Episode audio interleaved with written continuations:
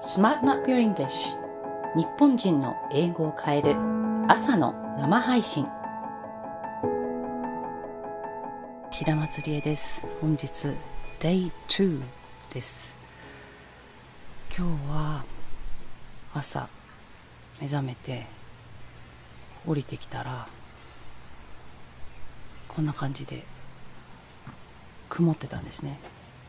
でかつもう日の出の時間が今日は朝6時5分とかだったんですね。なので今結構ね朝のお散歩をしてる人が多いんですけれどもそれで結構皆さんにも音が聞こえるんではないかなと思いますがそれで降りてきたら暗かったんですよ。でその暗いっていう朝起きてきてちょっと暗いっていうのが私は結構こう気持ちが元気になるの反対。落ち込むっていうほどでもないんだけれどもなんとなくこうああってこうなるんですよね。よく冬の間日が長いので逆だ。夜が長いので結構こう欧州の人は鬱にかかるなんて言ったりするんですけれどあのまさにそれ入ってるなって思いながら今日の気づきはそそのそこに今日の気づきがあったんですけれど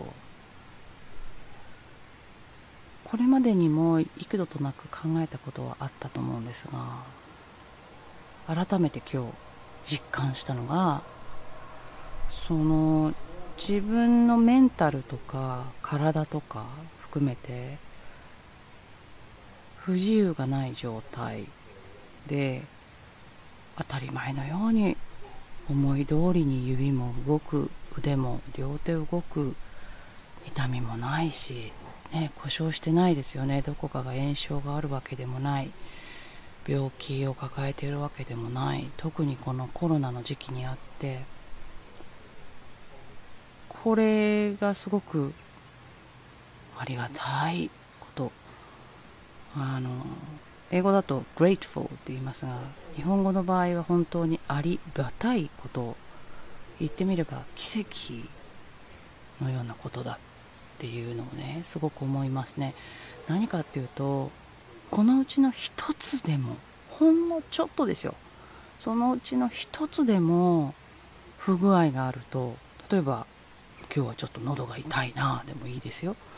あのどこかがかゆいなとか痛い痛いだけじゃないですね。どこかが腫れているとか。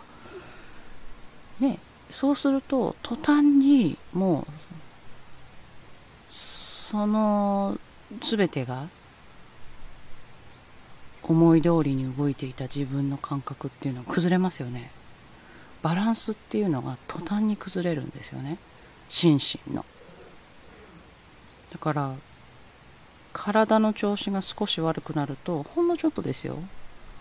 どこかの歯がちょっと痛いとかでも目の、うん、目のなんだろうどこかがかゆいでも何でもいいです。そうするともう途端に精神的にかき乱されるじゃないですか。っていうぐらい全てのことが揃っていて初めて普通に機能できる自分っていうかそんなところにあれもあれも OK これも OK そしてあれもこれもそれもどれも全部問題なく動いて初めて成り立つような言ってみれば、まあ、危ういバランスを当たり前として生きてるんだなっていうことを思いました。だからちょっとぐらい歯が痛かったりちょっとぐらいどこかが痛くてもとか例えばですけどね少しそのバランスが崩れて崩れてもっていうかまあ、今日だったらすごくちょっと雨降りで、えー、日も陰りがちだったりして気持ちが少し落ち込みがちな私がいるわけですよね。例えば。でもそれがいや全く落ち込まないと。そういう時のバウンスバックって言いますけどね。粘り強さというか弾力の強さですね。パッと切り替えられるこの力があるほどだから言ってみればそのこれがないと自分は安心していられないとか幸せでいられないっていうこれがないとっていう条件的な部分が少なければ少ないほど強いなって思いますね。こういう場合英語でどう表現するかっていうと今一つ言いましたね。resilience って言いました。この言葉って20年ぐらい前は日本語にはなってなかったと思うんですよ。英語では英語でもどうでしょうね。resilience って言ったかなっていうぐらいの感じかなと思います。今はカタカナでレジリエンスって言いますよね。でこれをあえて和語和語でなければ漢語に訳していくと弾力性だったりとか。うんまあ柔軟性とは言わないでしょうね。いくつか。そこに当てはめられるような言葉表現っていうのはあると思うんですがその何かあってもへこんだり落ち込んだりしてもそこから跳ね返すっていうよりはそこから早く立ち直るっていうそのボールのようにね。空気がいっぱいに入っているボールのように非常に弾力のある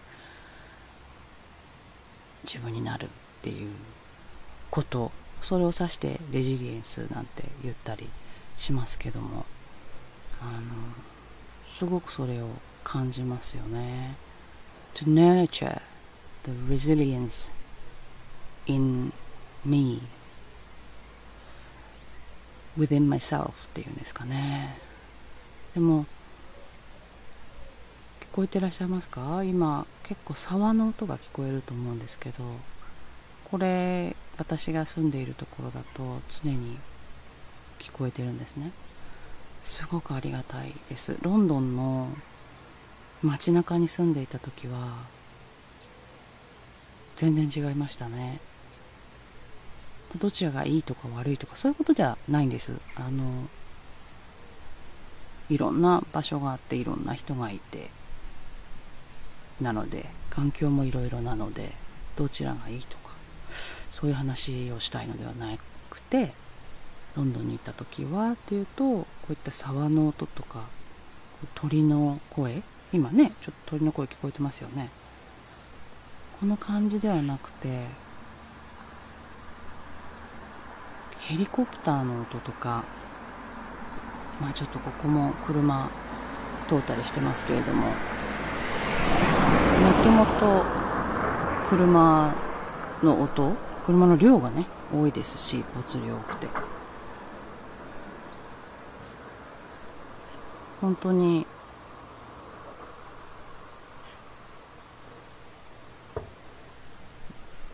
背景に聞こえてくる音っていうのも全然自然の音ではなかったので精神に与える影響っていうのもあったと思います。無意識に。こちらに来てこうやって外に出れば沢の音がずっとしてるんですね。これにどれだけ癒されるかって思いますもんね。この沢ですけどもね入れないんですよ。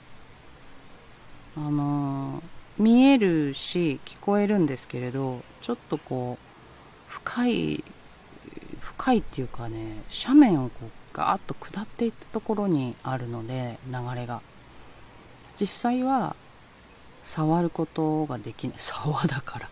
すいません。あの触れないんですけれどもこの音とかってすごく大きいですよね。うん。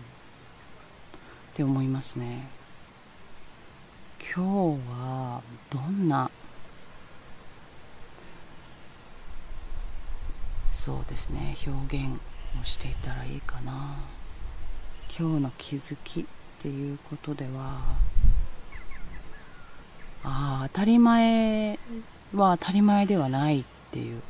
その当たり前と思ってはいけないよなんていう戒めがあったりしますよね。そういう時に英語で何て言うかっていうと do not take things for granted とか do not take it for granted それ人になってもいいです。Don't take your mother for granted ほら言うじゃないですか。いつまでもあると思うな親と金なんてね言いますよね。そういう感じですかね。うん。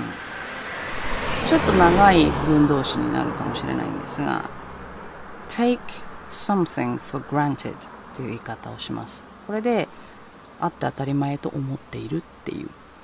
take なんですけどねそこの動詞が。take なんだろうな。take home for granted